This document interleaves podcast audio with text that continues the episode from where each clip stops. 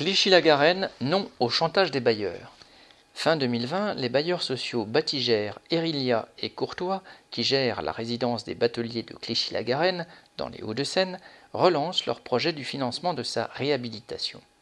Une partie des espaces verts serait vendue à Cogidim, un promoteur privé, avant l'été 2021 pour la construction de cinq bâtiments de logement du secteur privé.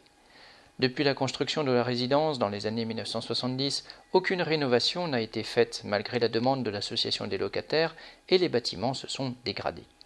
À leur demande de rénovation, leurs bailleurs répondaient que pour l'instant leur loyer servait à la rénovation d'autres logements. Quand enfin il a été question de rénovation en 2019, ça a été la douche froide, avec le chantage des bailleurs sociaux. La vente des espaces verts contre la réhabilitation indigne les locataires et ils se mobilisent avec des informations à l'ensemble des locataires et aux riverains, des pétitions, des banderoles aux fenêtres, une lettre au maire, l'interpellation des élus et des médias, la création d'un site.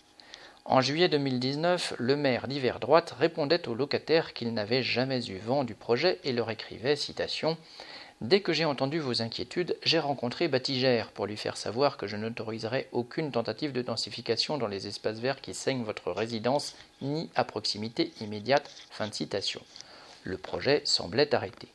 Il faut dire que dans ce quartier, donc à proximité immédiate, au moins trois nouvelles résidences viennent de sortir de terre. En matière de densification, le maire s'y connaît donc.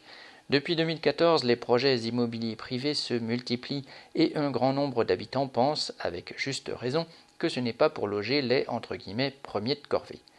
Depuis fin 2020, quand les bailleurs sociaux ont relancé leur projet, les représentants des locataires ont remobilisé les habitants. Des réunions ont lieu. Lors d'une enquête, 109 locataires sur 175 se sont prononcés pour une réhabilitation sans hausse de loyer et refusent la vente des espaces verts et toute construction nouvelle d'immeubles. L'atelier Banderole a repris de l'activité. Des calicots, stop béton, réhabilitation sans vente ni construction, solidaires avec nos voisins et leurs arbres, fleurissent balcons et pelouses de la résidence. Les locataires préparent une manifestation samedi 29 mai en direction de la mairie où une délégation a demandé à être reçue par le maire. Correspondant lutte ouvrière.